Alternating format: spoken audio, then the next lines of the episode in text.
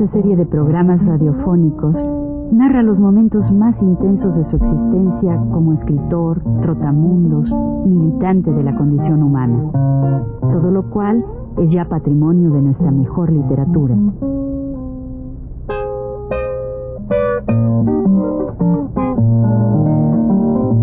Con ustedes, Juan de la Cabada.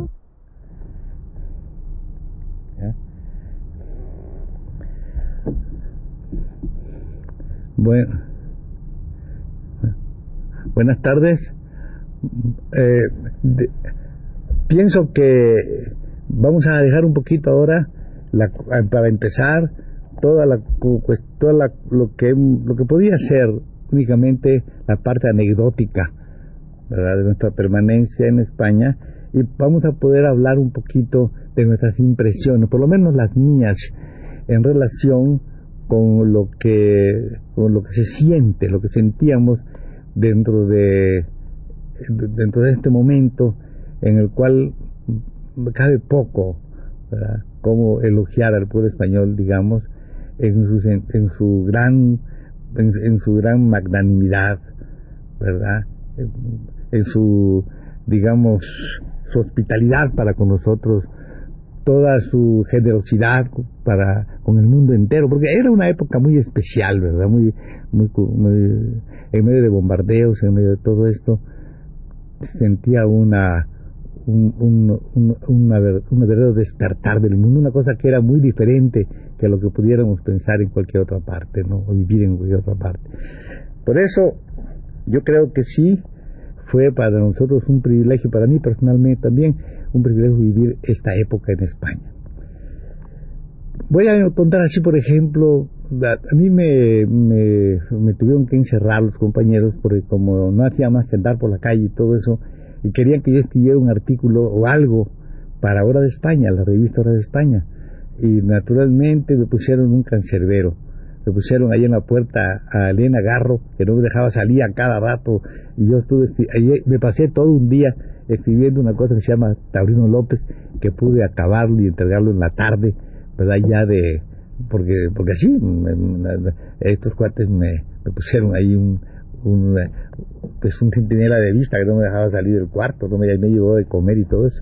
Y se escribió eso y pues se publicó en, en la revista Hora de España. Eh, eh, pues por esas noches, por esos, esos días, una de esas noches, me encontré con un compañero que venía como estuviera perdido, caminaba así con los pies un poquito juntos uno con otro y que y medio se iba de un lado y de otro y en, una cosa así de un andaluz un poco del, de, feo me dice, oye, ¿no sabes dónde están los, los mexicanos? Los mexicanos. Le dije, pues sí, yo soy mexicano. Ah, tú eres mexicano. Pues ven, vamos allá. Y, este, este personaje que andaba entre esas, entre esas palmeras de la casa en que vivíamos en el Grau, se llamaba Manuel Altolaguirre, el poeta Manuel Altolaguirre. Con él fuimos, lo llevé yo con los compañeros, estuvimos en una terraza conversando y resultó que allá nos quedamos toda la noche hasta que amaneció, toda la noche, toda, y además toda parte de la mañana estuvimos hable y hable y hable. Con ellos llegó, también Emilio Plaus y otros, otros compañeros más, sobre todo unos jóvenes, ¿verdad? Un muchacho que, que aquí estuvo en México algún tiempo, el Barudo y otros compañeros más, jóvenes todos ellos. Bien, entonces eh, la, la cosa es eh, muy, muy azarante para uno porque si voy, por ejemplo, a un zapatero y le digo, este, oiga, ¿me puede usted componer esta puntera? Esto sí, ¿verdad? El ponerle aquí, pues unos clavos, algo así. Hombre, sí, quítatela ahí, pero me la, me la quito, se la pongo, me, me pone la cosa, digo, ¿cuánto, cuánto es? ¿Cuánto digo? Hombre, ¿qué va a deber? Hombre, a mandar, a mandar. Bueno, es una cosa así, este, la gente con esta liberalidad, esta, esta, este, este, este sentido acogedor que tenía es, es extraordinario.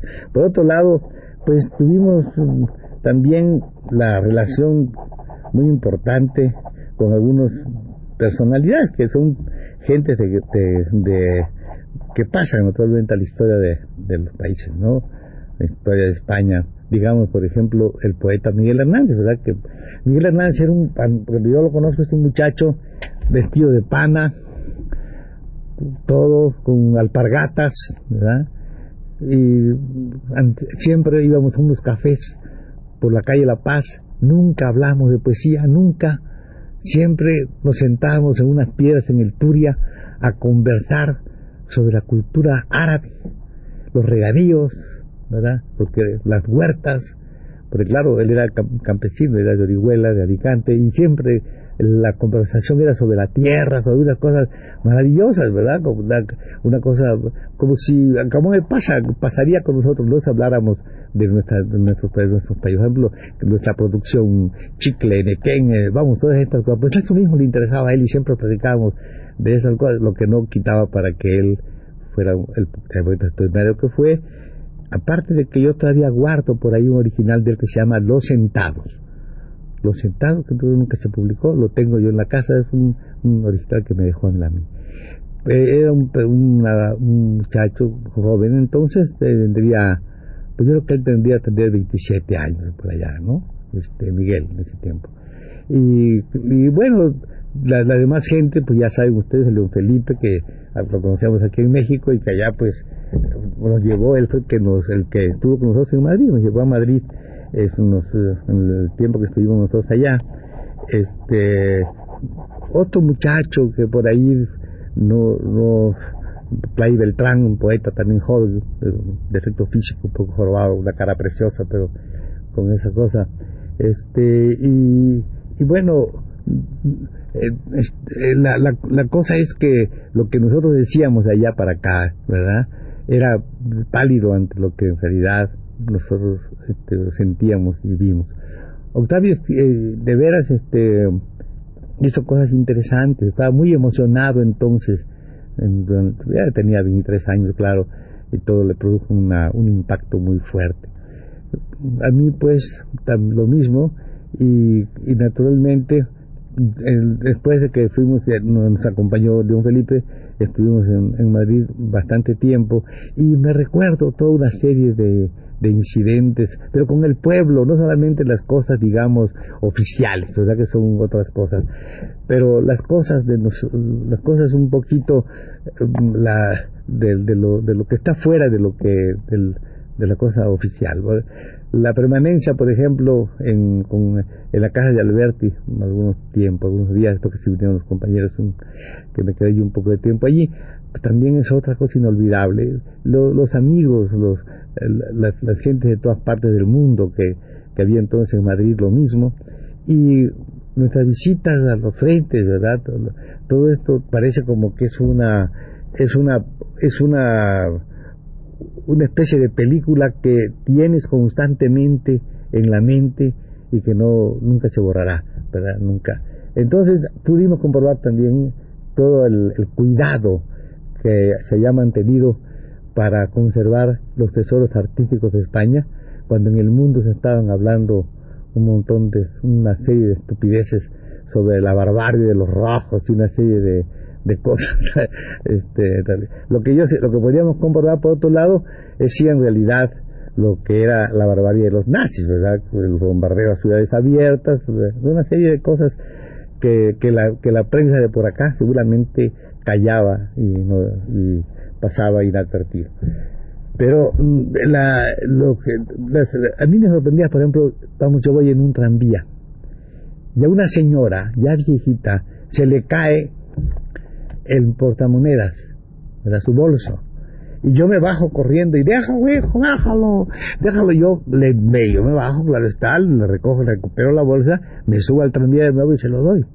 Y me dice, hijo, pero ¿por qué haces eso? Me dice, ahora la vida vale más que todo eso. Bueno, lo que la gente no solamente me daba las gracias, sino que me decía, bueno, estoy bien, pero todo eso, pero cuida tu vida. Bueno, había una, un sentido en, en general de de, de, de no de, de, no de no, una falta de fijación de interés en realidad por las cosas más eh, más materiales, ¿verdad?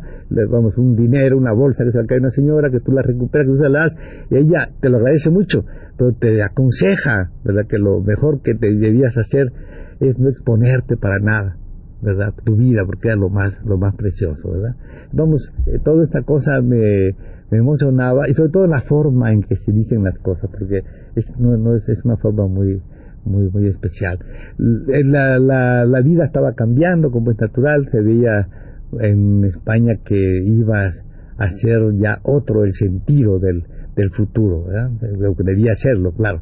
Yo creo que si nosotros hubiéramos ganado esa guerra, hubiera sido un milagro, un milagro de gente, porque a donde quiera que íbamos, el, el, el soldado, soldado, soldado raso, no, no cosas, tenía un, una, un afán de aprender, de saber, lo que se llama la milicia y la cultura, ¿verdad? Entre nosotros, porque veíamos constantemente a los soldados, todo esto, pues no, yo creo que no había en ese momento ningún país que tuviera una, una, una digamos, una educación política, bueno, en la parte occidental por lo menos, ningún país tenía, te digo, el nivel político que tenía el pueblo español en ese momento, muy, era muy importante entre todos los, los sectores, y sobre todo los sectores campesinos y obreros y de los trabajadores con que nosotros participamos.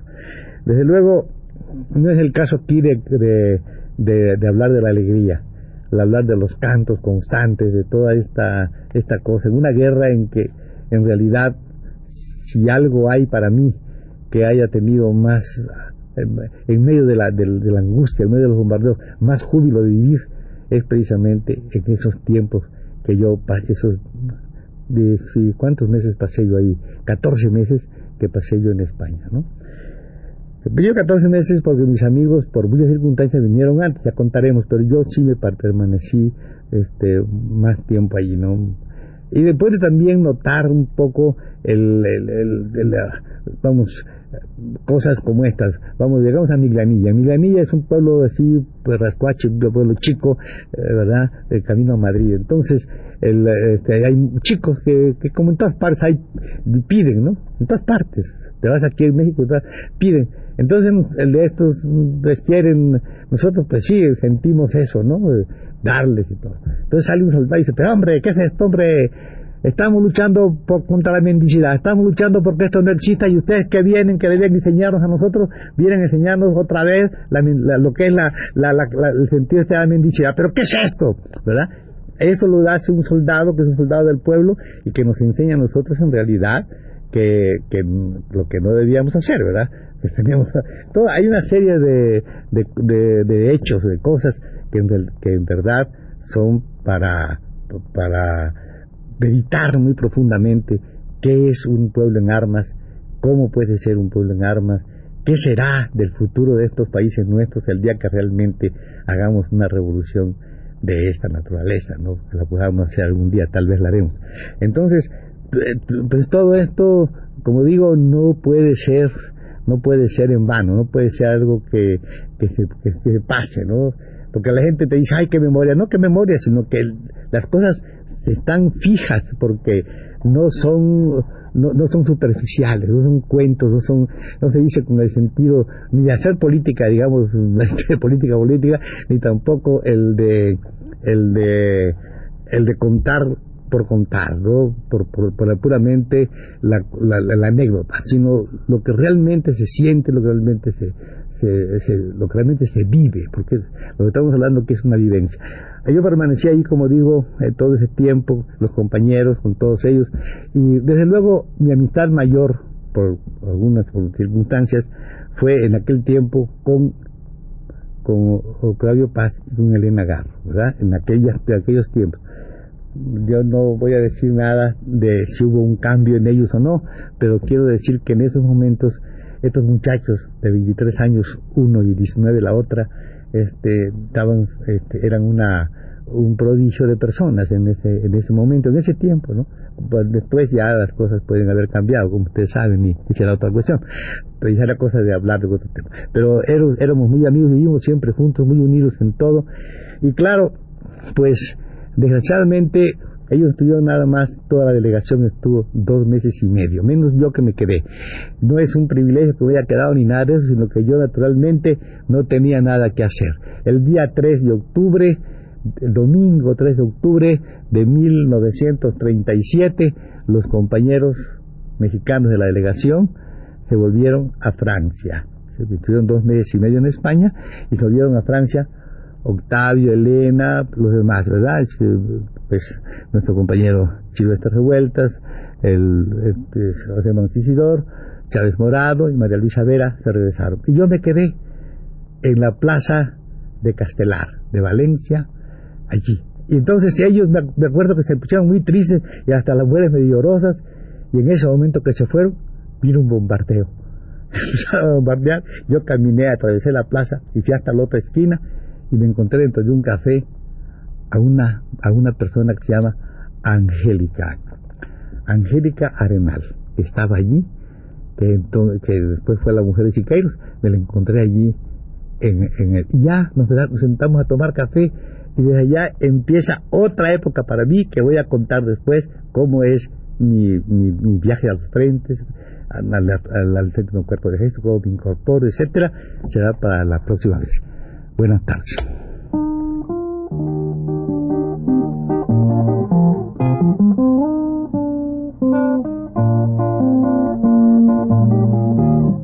Radio Universidad presentó Recuento Vivo.